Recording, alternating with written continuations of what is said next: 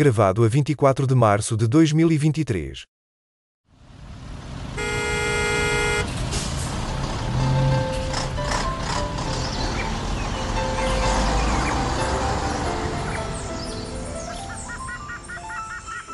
Triangulação do círculo.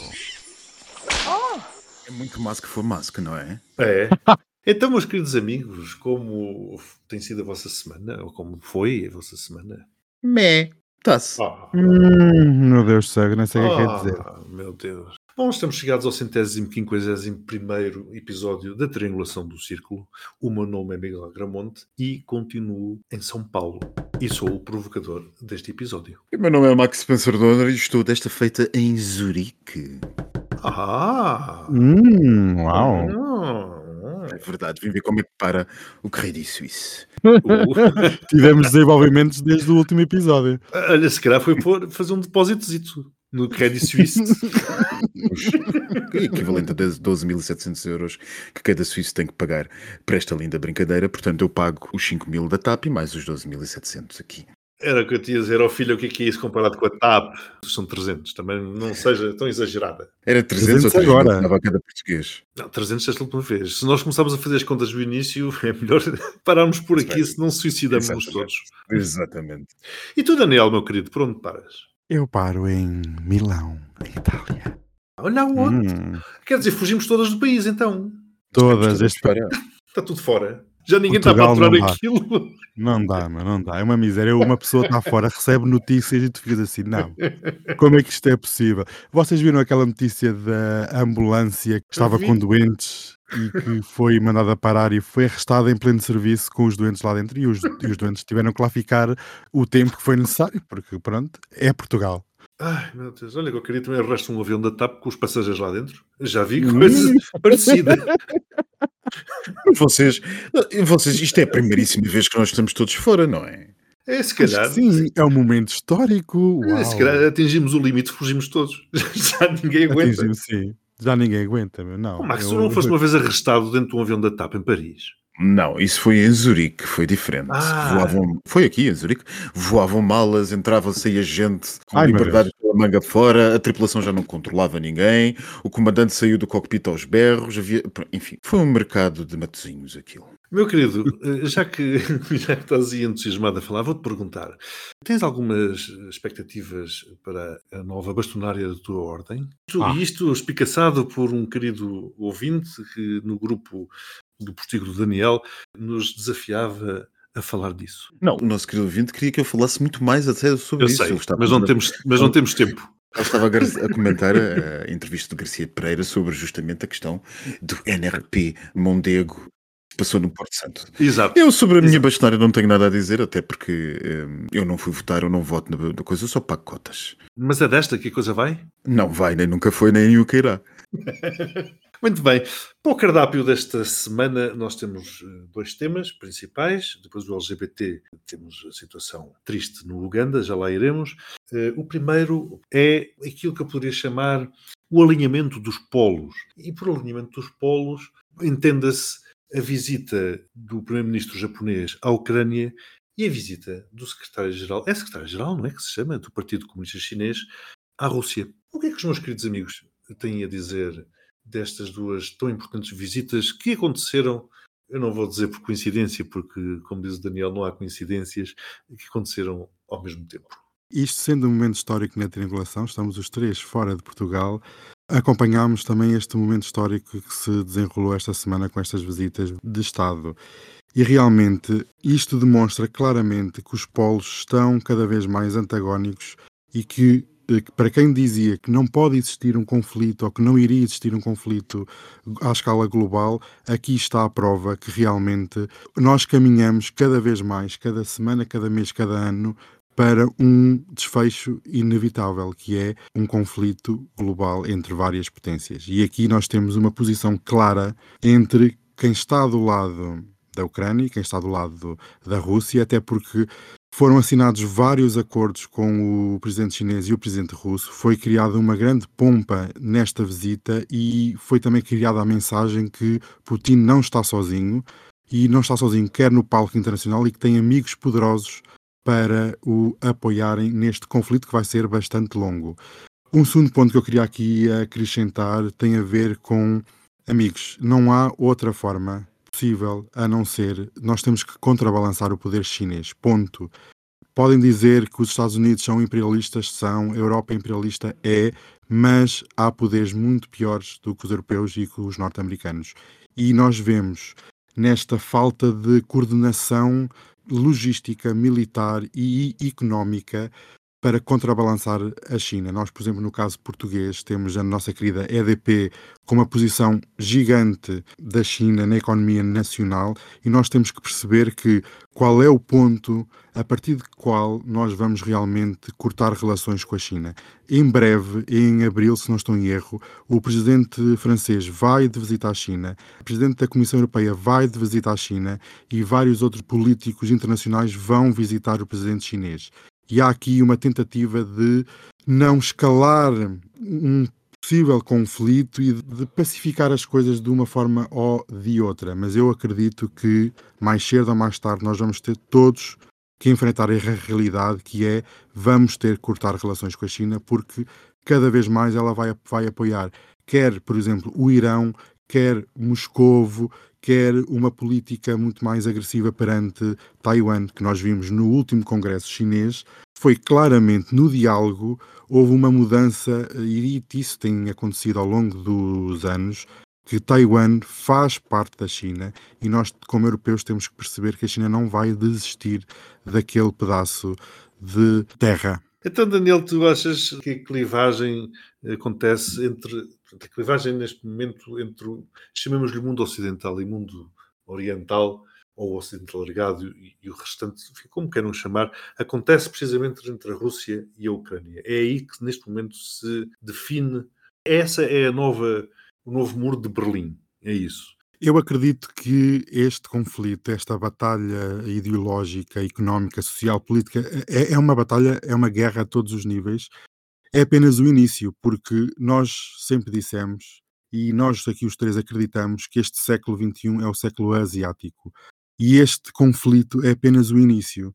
Porque realmente à China não interessa a Ucrânia ou a oposição conflito, da Crimeia. Desculpa, por conflito tu defendes que é um conflito bélico, porque conflito comercial estamos nós já há muitos anos, não é? Há muitos anos e já, e já tinha sido iniciado, por incrível que pareça, tinha sido iniciado durante a presidência Obama foi prolongada pela presidência de Trump e agora o Biden. É aqui que nós também podemos ver, e é um ponto de, que, que até tocaste e é bastante interessante, que é se mudam os presidentes, se muda a política nacional e internacional, mas este aspecto na China não muda e até é reforçado. Isto é um exemplo claro do que está para vir nas próximas décadas ou nos próximos anos. Mudam os presidentes no mundo ocidental. Na China claro, não muda. Mas a Na política continua a mesma. É essa a questão que é, os presidentes mudam, ah, eh, os partidos no mundo ocidental, dizes tu, ok. Exatamente. Os partidos, por exemplo, o Partido Democrata e Republicano vão alternando no poder, mas a política em relação à China é sempre a mesma, que é uhum. de confronto, é o confronto amigável, como eles gostam de dizer, como Biden gosta de dizer, mas há aqui um claro confronto tecnológico, económico, político, cultural de qual dos polos vai prevalecer sobre o outro.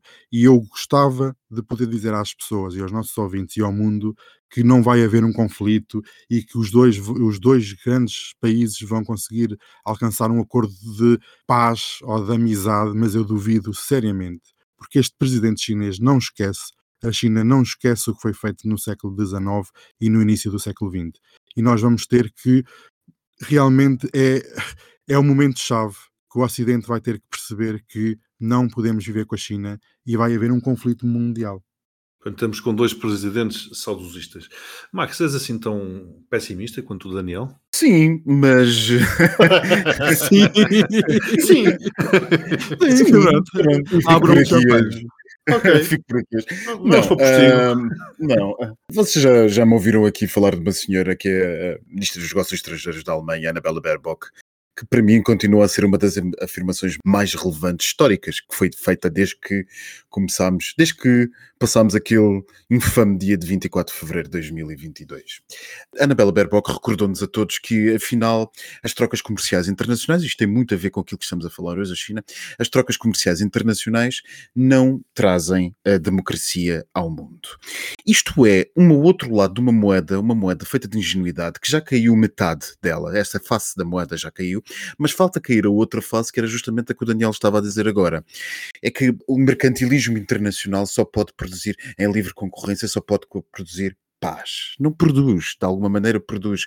Nós não nos conseguimos recordar de uma única vez na história humana em que a concorrência entre Estados tenha sido uma coisa assim, sei lá, cavalheiresca, saudável, sempre levada ao Pacificador, eu não me lembro, não sei se algum de hum. vocês se lembra. Isto é pura e simplesmente um delírio e uma utopia quase que académica do liberalismo entendido económico. E, portanto, não vale a pena Biden, por bem intencionado que seja, e acredito que é, andar a tentar dar uma face mais. Uh, mais correta, mais competitiva e mesmo e menos belicista, por exemplo, por comparação aos republicanos relativamente à China, quando, como diz o Daniel, ou como sugere o Daniel, nós sabemos muito bem para onde é que isto vai. Mas, meu querido, mas permite-me só aqui colocar-te uma questão. Mas não foi exatamente por uh, os, os, vários países e os vários grupos, chamemos assim, os vários blocos, estarem de costas viradas e, e, lutando entre si, que se pensou que fazendo o oposto, ou seja, trazendo toda a gente para uma mesa de negociação, de venda, de compra, para um, para um mercado livre, se resolveria de uma vez por todas precisamente esses conflitos belicistas? Pois sem sombra de dúvidas, sem sombra de dúvidas, mas isto, como, como dizem os académicos de, de económicos, é a hipótese ceteris paribus, ou seja, outras coisas sendo iguais funciona muito bem em teoria, na prática não funciona. E porquê que não funciona? Justamente pela mesma razão que existe a nível da microeconomia a acumulação de capital.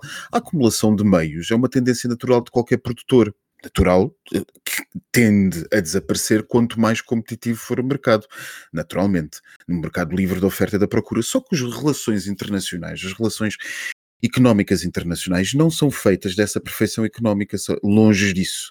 Portanto, estas disformidades de poder, estas inequalidades, iniquidades de poder económico tendem a favorecer a acumulação de poder e a procura de poder por parte daqueles que mais poder têm, ou seja, as grandes potências. Eu não quero entrar aqui em lógica marxista de relações internacionais, longe de mim, mas o que é mas eu facto, ia por aí.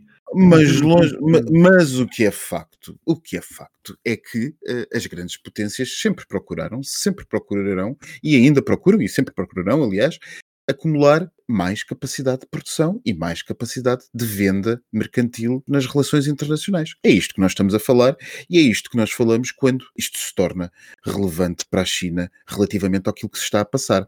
E torna-se relevante para a China o que se está a passar, não tanto por ser a Ucrânia, mas talvez por ser a Europa. Porque se é verdade que o Washington está bastante afastado de Pequim, uma das questões que nós temos que tentar perceber é que aquilo que faz vacilar ainda os chineses sobre que caminho caminho a adotar nesta situação é justamente a Europa. E não é por acaso, como o Daniel estava a referir, que toda a gente vai a caminho de Pequim nos próximos tempos, que é sexto de um. Pedro Sánchez, primeiro-ministro espanhol, também estará em Pequim daqui Exatamente. E algumas semanas. E a Europa é justamente o ponto que mantém a China à beira de não saber muito bem o que fazer com este assunto. E porquê? Porque é, é provavelmente na Europa que a China mais atravessou o seu poder de influenciador e de investimento. Nós conhecemos muito bem em Portugal, todo o sul da Europa conhece, mas isto não é uma coisa exclusiva do sul da Europa. A China entrou à força na Europa, comprou, investiu, eh, reinvestiu e tem alguns governos que até lhe são bastante simpáticos, tradicionalmente simpáticos simpáticos, seja à esquerda, seja à direita, como por exemplo o governo alemão, a Alemanha que depende muito, muito do mercado alemão para as suas exportações e que não vê com muito bons olhos aquilo que possa ser uma cisão completa na linha do que o Daniel estava a dizer que vai acontecer e que eu também acredito que acabe por acontecer, quando mais não seja o TikTok já foi à vida, uh, convençam-se disso os nós Gen Z que nos estejam a ouvir, mas a partir do TikTok vai por aí abaixo, minhas amigas, vai por aí abaixo yeah. sem parar. E portanto, como eu dizia. E vai chegar à EDP? e vai chegar à EDP. Não, não mas é que mas eu não me espantava se daqui por 10 anos nós estivéssemos a dizer qualquer coisa dessas, que os meios de produção controlados pelo Estado chinês têm que ser nacionalizados. Porque eles nacionalizados já foram, só que pelo Estado chinês. Exato. Pronto, e, e, portanto, E pusemos a jeito. E, portanto, eu para recordar, talvez, o que a Europa é e a rapidez a que as coisas mudam, eu talvez lembrasse, por exemplo, agora toda, recentemente toda a gente falou, mulheres e bicharada do mesmo nível falaram dessa nova eleição desse de Silver Fox, que é o novo presidente da República Checa, o senhor, ou da Chequia, o senhor Petra Pavel. Lembram-se o general da NATO? Lembram-se o que, é que as, o que é que toda a gente falou dele? Pronto, este homem que foi eleito este ano, tomou posse este ano, e que, portanto, o primeiro ato que teve foi telefonar, um dos primeiros três atos, salvo erro, mas se não me engano foi mesmo o primeiro, eh, não quero por isso agora sólido, mas foi dos seus primeiros atos de política internacional, foi telefonar à presidente de Taiwan. A mesma República Checa, eh, vá lá, sejamos, sejamos modernos, a mesma Chequia eh, tinha um presidente antes deste, Milo Zeman, que aqui há uma década dizia que a República Checa ainda seria o grande porta-aviões da China no que toca a investimento na Europa e o controle de poder na Europa. Portanto, isto mostra um bocadinho como os europeus mudaram. Os europeus mudaram e estão a mudar muito depressa. E esta mudança tem que ser, de alguma maneira, almofadada, talvez seja, e talvez seja por aí que os, os políticos europeus estejam em corrida à China. Porque se esta mudança não for uh, almofadada, muito provavelmente os chineses vão se convencer de que não vale a pena estar a, a, fingir que não estão do lado da Rússia. E talvez a ala mais radical, a ala mais nacionalista do PC chinês, consiga convencer a ala mais moderada de que isto não vale a pena e é melhor partirmos todos para a guerra. É interessante porque, como nós sabemos, a história é tipo uma mola, vai e vem, aquela teoria da curva sinusoidal, e portanto quer-me parecer de que qualquer dia o comunismo volta a estar na moda. Eu acho que sim, eu acho que sim. Alguma vez deixou de estar na moda? Isso és tu que vives na margem sul. Exato. pois aqui o ar que se respira, até, e sabes que eles já há uma teoria que eles bombam coisas para o ar para as pessoas ficarem comunistas. Bom, e já que estamos a falar da margem sul e de Partido Comunista Português e dessas questões todas sempre muito interessantes, vamos para o segundo tema deste, deste episódio, que tem a ver com, já agora para um termo também bastante português, com a caldeirada portuguesa hum. que se vive eh, no mundo político e talvez económico também daquele país, onde uma vez mais nenhum de nós está, mas que temos vindo a assistir a uma certa como dizer, eh, descontrolo, falta de coordenação, toda a gente fala de tudo, motins a bordo de navios da, da, da Armada, sei lá eu. Qual é a sensação eh, que os meus queridos amigos têm da caldeirada, lá está, que aconteceu eh, durante esta última semana? Realmente eu gostava que este país fosse uma Vichy Soase, mas realmente é um, é um ensopado, é uma caldeirada, como tu dizes, em que ninguém se entende e realmente, estando de fora, uma coisa às vezes uma pessoa está dentro e está, é levada pela espuma dos dias, mas estando fora e começas a selecionar as notícias que lês, realmente começas a ver, já se sente o desnorte, mas realmente de fora há um claro desnorte no governo e nas instituições democráticas como um todo. Primeiro, aquelas analogias de, de melões, bocas e indiretas na televisão, nos telejornais, realmente não faz nada bem à democracia. Esta gente que se, que se diz tão democrata devia ter algum decoro e calar a boca, fechar, contratar uma empresa. Eu, eu, sei que o governo tem uma empresa para tratar da comunicação política e da imagem. Devia ser todos despedidos. Porque realmente, e com justa causa, sem direito à indemnização, porque realmente isto é uma palhaçada. Indireto na televisão, porque isto agora parece que é pegou moda humilhar pessoas na televisão. Vamos ver a entrevista do Almirante Gouveia Mel, parece que me foi uma clara humilhação. Falaste em melões, o que, é que, que é que te referes mais especificamente? Porque pessoas como eu estamos distraídas, ou neste momento é mais mangas e goiabas. Eu, por acaso, vou dar aqui o disclaimer, nós adoramos um bom disclaimer. Eu não gosto de melão nem de melancia, mas uh, o, parece que o Presidente da República também, o papagaio mor deste reino, fala de tudo e mais alguma coisa, é apanhado em todo lado. É, é ao pé da mulher da fruta, é na peixaria, na rua a fazer jogging, quer dizer, há falta de cor. O Cavaco, eu pelo menos, eu nisso eu digo, o Cavaco falava de menos e uma pessoa hoje em dia agradece. Dizer assim, que tempos eram aqueles. Ainda bem que ele falava de menos. E entretanto resolveu aparecer, não é? parece que alguém. Isto parece que. Isto é surrealista. Este país está surrealista. Até as múmias voltam, saem das campas e das tumbas e começam a falar e todas até o Santana Lopes apareceu numa entrevista a criticar Marcelo Rebelo de Sousa eu fiquei uh, Toda a gente se 2004 está de critica, não sei se já repararam, toda a gente se critica, está toda a gente a Realmente, tirar olha que qualquer coisa a alguém. O presidente fala, na meu ver, fala por uma razão. O governo está um bocadinho desnorteado, está Um perdeu o norte, um bocadinho que é para ser simpático, porque depois dizem que eu sou, sou antissocialista e eu não sou anti nada, eu sou a favor de todos, desde que todos, desde que todos levem o país para a frente. Eu quero é que o país avance. Eu estou farto de pagar. Por exemplo, eu vou dar aqui um dado que eu fiquei escandalizado esta semana, que o governo, eh, saíram vários dados sobre déficit, sobre hum, crescimento, etc. E um deles foi que em 2022 o governo colheu, eu digo esta palavra, esta palavra porque parece que estamos na, na época medieval, nas, enfim, colheu a mais 5 mil milhões de euros em impostos. E eu pergunto-me, hoje... Não, e pior, pior, Daniel, e encontrou uma verba de 1500 milhões de euros de receita que não sabe onde é que veio. Essa não sabia. Essa Não não sabia. Mas é verdade, é verdade. É verdade, o governo não sabe. E Costa disse que a contabilidade às vezes tem regras que se desconhece, ou tem, ou tem uma coisa assim do género. E uma pessoa pensa, ok, está bem. Acho bem. que os toques eh, deviam aparecer no governo para fazer uma vistoria. Mas estes 5 mil milhões de euros a que apareceram a mais em impostos, o, o governo fala tanto das, das empresas que têm lucros extraordinários com a inflação e parece que o governo funciona como uma empresa que, à, à custa do suor e lágrimas da população e das empresas, está a criar um bolo de contas certas, que isto agora parece que voltamos ao passado das contas certas, a população está a passar dificuldades e não é com estes PowerPoints que vão aparecendo. Agora, esta semana apareceu aquele para dar zero de IVA, dar vales às pessoas que passam fome ou que passam nece- necessidades.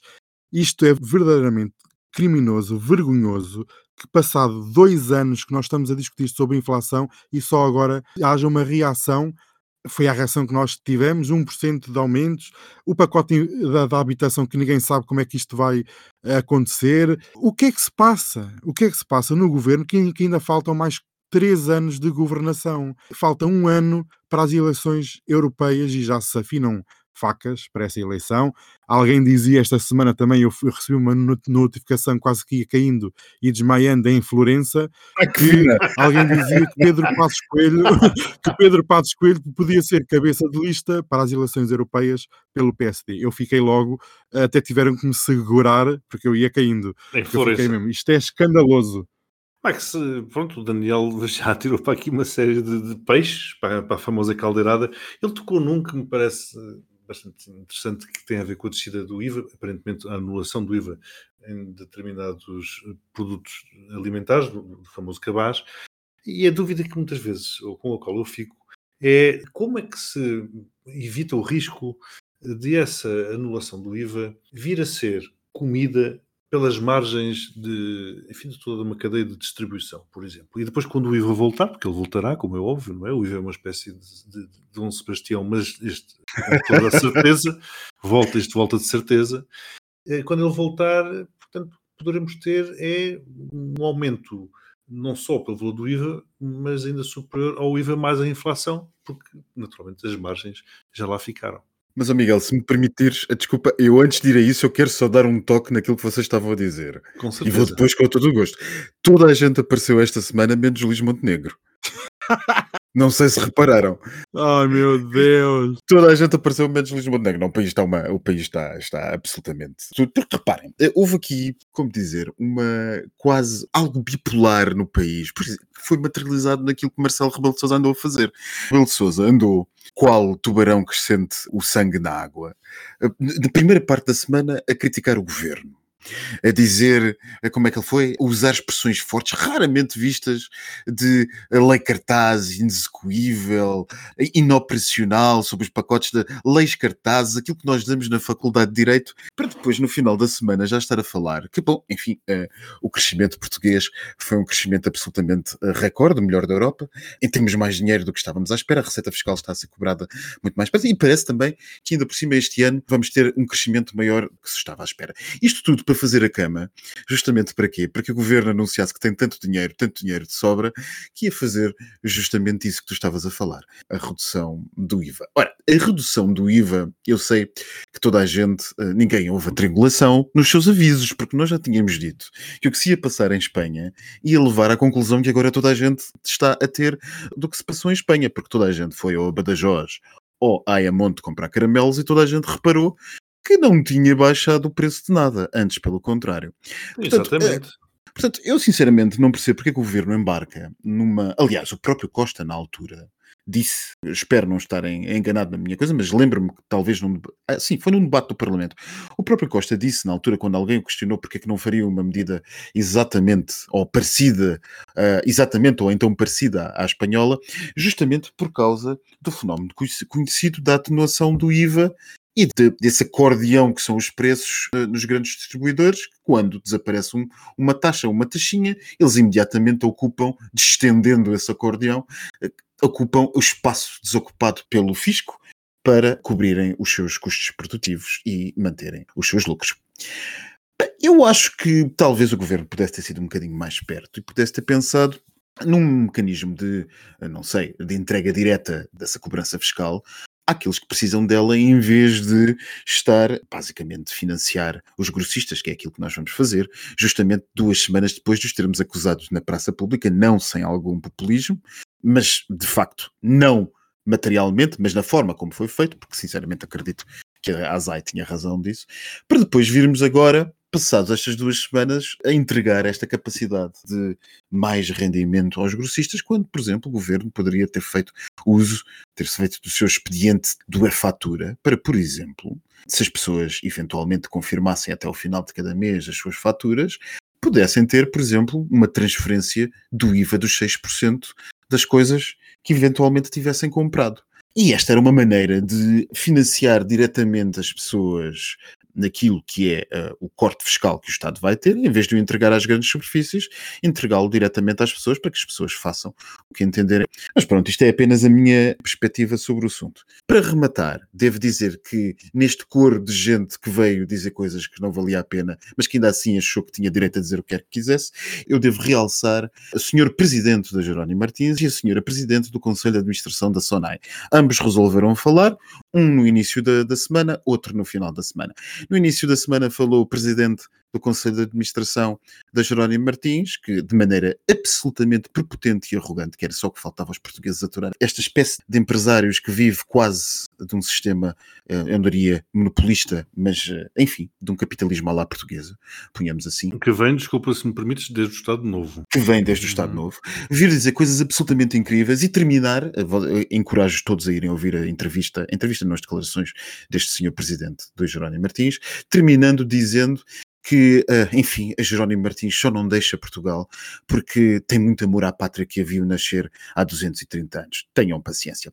Para depois vir a senhora da Sonai dizer que, bom, isto afinal não é culpa da inflação, é culpa, é culpa da inflação, é culpa de muita coisa, que não é culpa dela, é culpa da guerra da Ucrânia, mas também é culpa da seca e tudo mais que se possa ter passado nos últimos tempos que levou a esta subida de preços. Enfim, tenham paciência. O Max tocou aqui num ponto que já tem a ver com o IRS. Eu aproveito para fazer os apelos que eu costumo fazer todos os anos. Comecem a pensar, por favor, nas instituições a quem queiram consignar. É 0,5%, creio eu, não é, Max? Do... Exato. É. É isso mesmo. Ou seja, os que nos estão a ouvir, sabeis todos que há uma parte do vosso imposto que vocês perderiam a, a, de certeza absoluta, que iria para o Estado, que no entanto podem dizer ao Estado a quem é que o Estado deve dar. Chama-se isso consignar 0,5% do seu IRS e vocês podem escolher uma IPSS, uma organização não governamental que prossiga qualquer um dos, ob dos objetivos que vocês entendam devidos. Naturalmente, e a tantas... teria duas ou três sugestões, mas nós não queremos ser acusados de facciosos. Exato, e há muitas delas LGBT. Passamos por falar em LGBT, então para o tema LGBT deste episódio, que tem a ver precisamente com a condenação. Vimos alguns deputados do Uganda condenar a existência de gays no país e a dizer que o país nunca será território, nunca será terreno para a existência deste tipo de pessoas. Eu, sem querer fazer aqui, enfim, sem querer ser cancelado, O Daniel já está a começar a rir porque eu já estou aqui num disclaimer. Mas a mim mete-me um bocado de confusão ver um parlamento cheio de pessoas negras que foram escravizadas, que, são, que continuam a ser vítimas de racismo por esse mundo fora, a serem uma espécie de racistas, uh, no caso, a serem, a serem homofóbicos. E eu fico sempre com muita pena dos meus amigos que são negros e são gays, e vamos sempre à memória aquela afirmação de que se calhar a pior coisa que pode ser neste planeta é ser-se negro, gay e judeu. O que é que os meus amigos têm a dizer acerca daquelas tristes cenas que nós assistimos no Uganda a condenar e deputados a aplaudir de forma efusiva tais eh, dizeres homofóbicos. Nós aqui, durante alguns episódios, conseguimos dar boas notícias para o mundo, para a comunidade, para o ser humano, mas realmente há semanas em que aparecem estas notícias, eh, nem consigo adjetivar, porque realmente, como estavas a dizer, Miguel, é triste, eh, não se compreende, mas também há uma questão religiosa dos europeus terem deixado um puritanismo por esse continente africano fora. E realmente há muito trabalho a fazer. E há uma questão que às vezes me deixa curioso que é os europeus e os norte-americanos por vezes puxam sempre dos direitos humanos e dos direitos da comunidade LGBT+, nas, em certos países africanos esquecem-se sempre que existem direitos humanos. E não vi assim uma reação muito forte. Pronto, as reações de sempre, mas eh, não houve assim uma infusão de condenação, de tentativa de mudar alguma coisa, não, simplesmente pronto, estão lá e nós não vamos fazer nada para mudar, também não nos interessa muito e desde que não nos apareçam à porta ou não morram no oceano ou no mar Mediterrâneo, está tudo bem existe muito trabalho a fazer e não será certamente num curto prazo que nós vamos conseguir mudar que o continente africano precisa de um salto em frente, já que falámos aqui em comunismo, precisa de um grande salto em frente para uma maior eh, felicidade. O continente africano é muito grande. O continente africano abarca países como, por exemplo, a África do Sul, onde a questão LGBT está naturalmente muito mais desenvolvida do que o Uganda. O próprio Moçambique, eh, enfim, ser-se gay em Moçambique pode não ser respaldado por algumas questões legais, mas não há este ódio, esta perseguição promovida pelos líderes políticos do país. Não sei, Max, se concordas, se queres acrescentar alguma coisa? Concordo. Eu devo dizer que o Uganda é aquele sítio que ninguém conhece a não ser por violações dos direitos humanos. Porque, uhum. enfim, uh, Uganda é o país de Idi Amin, uh, que, que, certamente que os meus, os meus colegas sabem muito bem quem são, os meus colegas e amigos, mas lá em casa, aqueles que nos estejam a ouvir, se calhar não sabem que foi um dos piores ditadores da época moderna da história, da nossa história humana, e que terá sido responsável pela execução de cerca de 500 mil pessoas. Idi Amin, do Uganda, era conhecido por espetar as cabeças dos, dos executados políticos pelas avenidas das, das ruas de Kampala. Portanto, este não é propriamente um país que tenha uma cultura de direitos humanos, porque depois de Idi Amin veio o senhor Museveni, salvo erro, um senhor que já lá está desde os anos 80, atual presidente, e que também não é Idi Amin, não é o torcidário que Idi Amin é, mas é um ditador, ponto final. E o sistema ditatorial em que ele vive não é um sistema ditatorial de culto de personalidade, mas é um sistema ditatorial assente numa profunda cultura conservadora que radica uh, esse, esse, esse, conservadorismo naquilo que vocês já afloraram, o direito colonial europeu, profundamente puritano, puritanista, uh, obcecado com a moral, e que hoje acolhe esse, o facto desse direito não ter sido suprimido colhe aquilo que as igrejas pentecostais, mas não apenas as igrejas pentecostais, muita gente não gostaria de dizer, mas os próprios confissões católicas que por África andam, não andam propriamente a ser muito apaziguadoras e arautos do melhor que o humanismo pode ter, mas enfim, digamos que as confissões pentecostais estão a ocupar essencialmente este vazio de moralismo e instalando absolutos regimes extremistas religiosos. Ainda não há muito tempo, o bispo do menos suspeito Quénia, bispo, salvo erro, anglicano, exatamente, que é bastante relevante no Quénia, veio dizer que a culpa dos homossexuais era justamente deste domínio das forças ambientalistas internacionais que querem reduzir a população para salvar o globo através da criação de mais homossexuais. Isto é aquilo que a África se tornou. Nós continuamos a fingir que não vemos, sendo certo que a África é responsável por, salvo erro, metade dos países que consideram a homossexualidade ilegal, as relações homossexuais, entende-se, ilegais em todo o mundo. Por falar em relações homossexuais, então, e, e de coisas de bicheza, eh, partimos para o nosso tão desejado postigo do Daniel. Que é um sítio que também é atrocidário.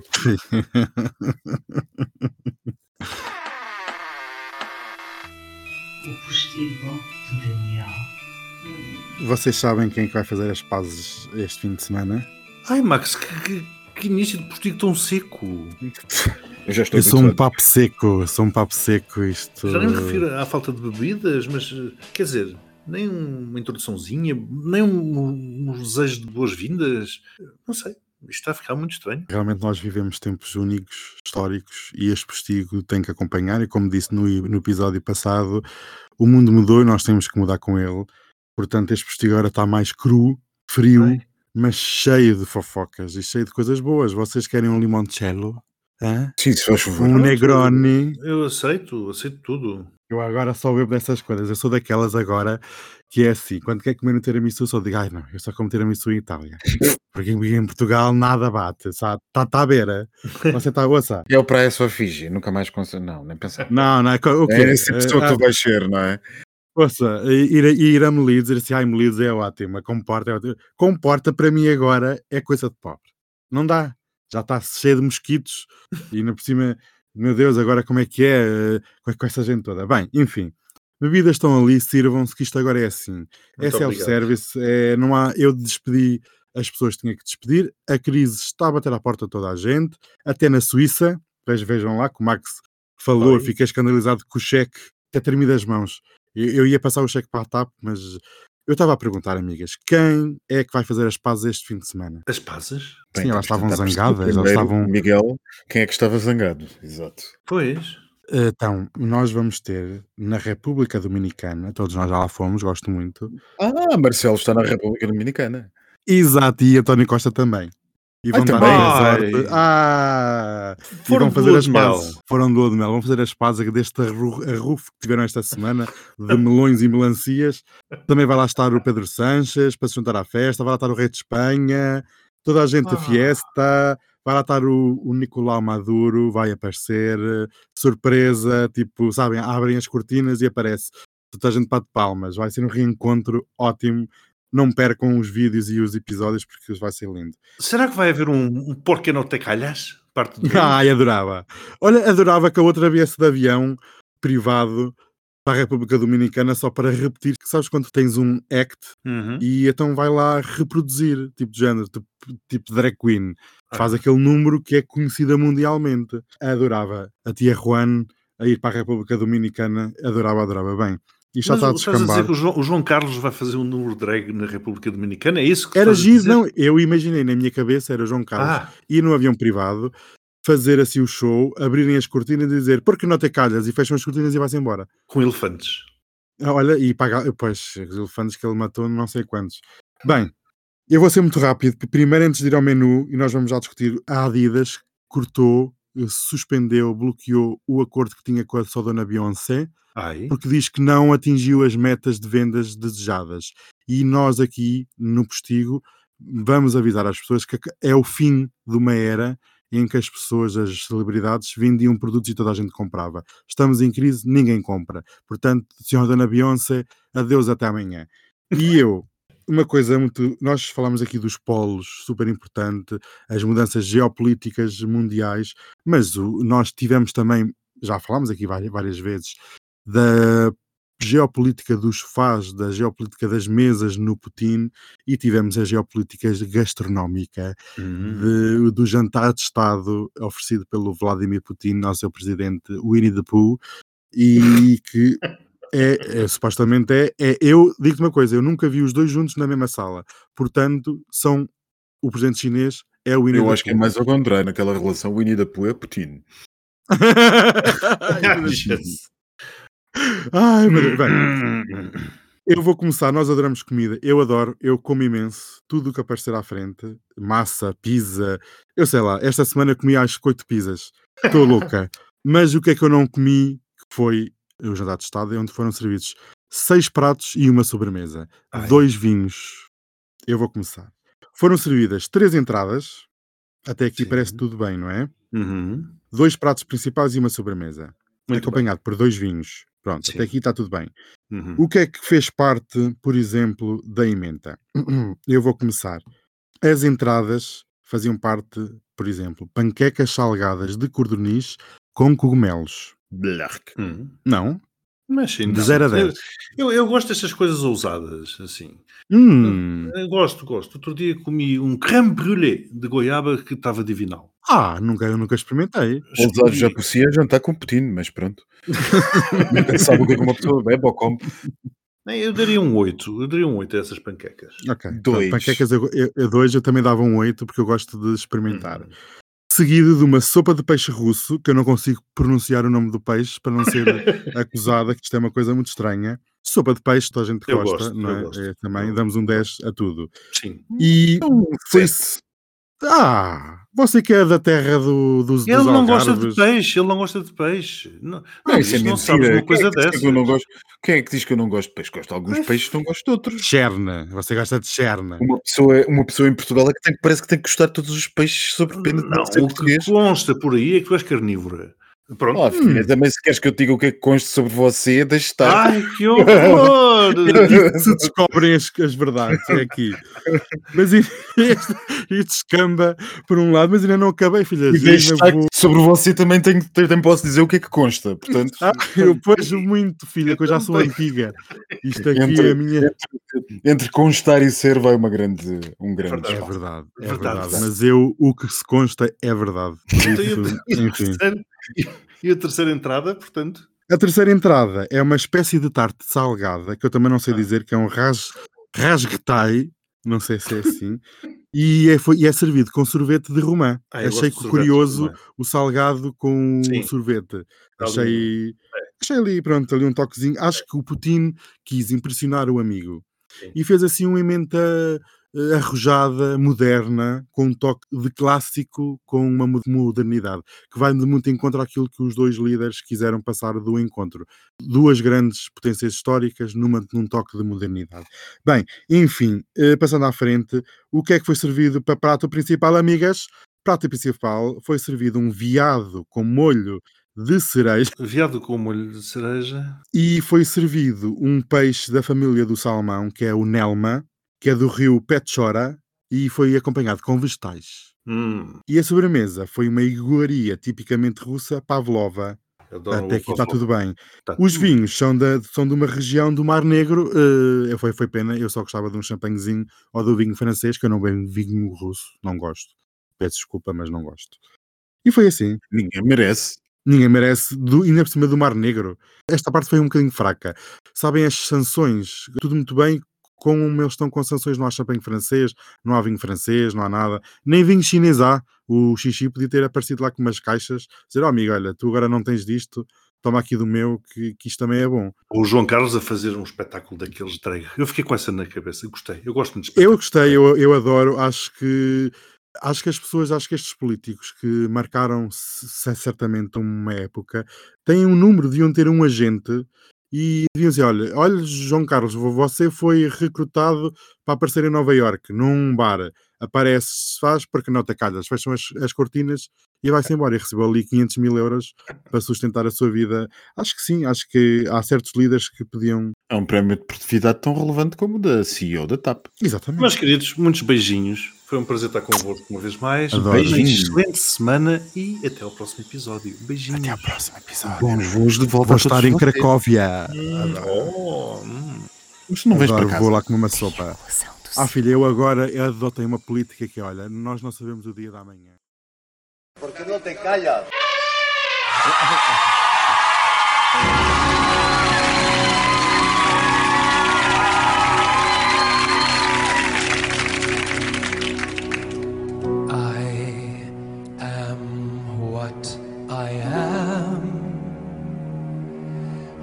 am. My own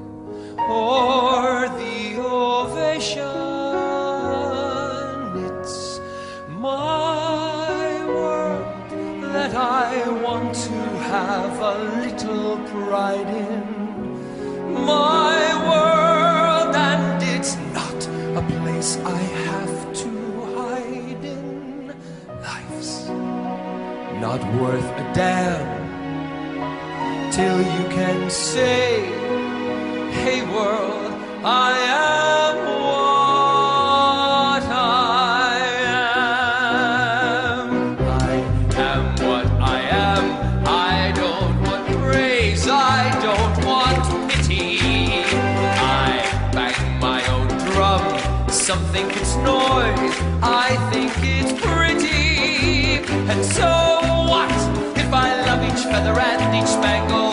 Why not try to see things from a different angle? Your life is a sham till you can shout out loud.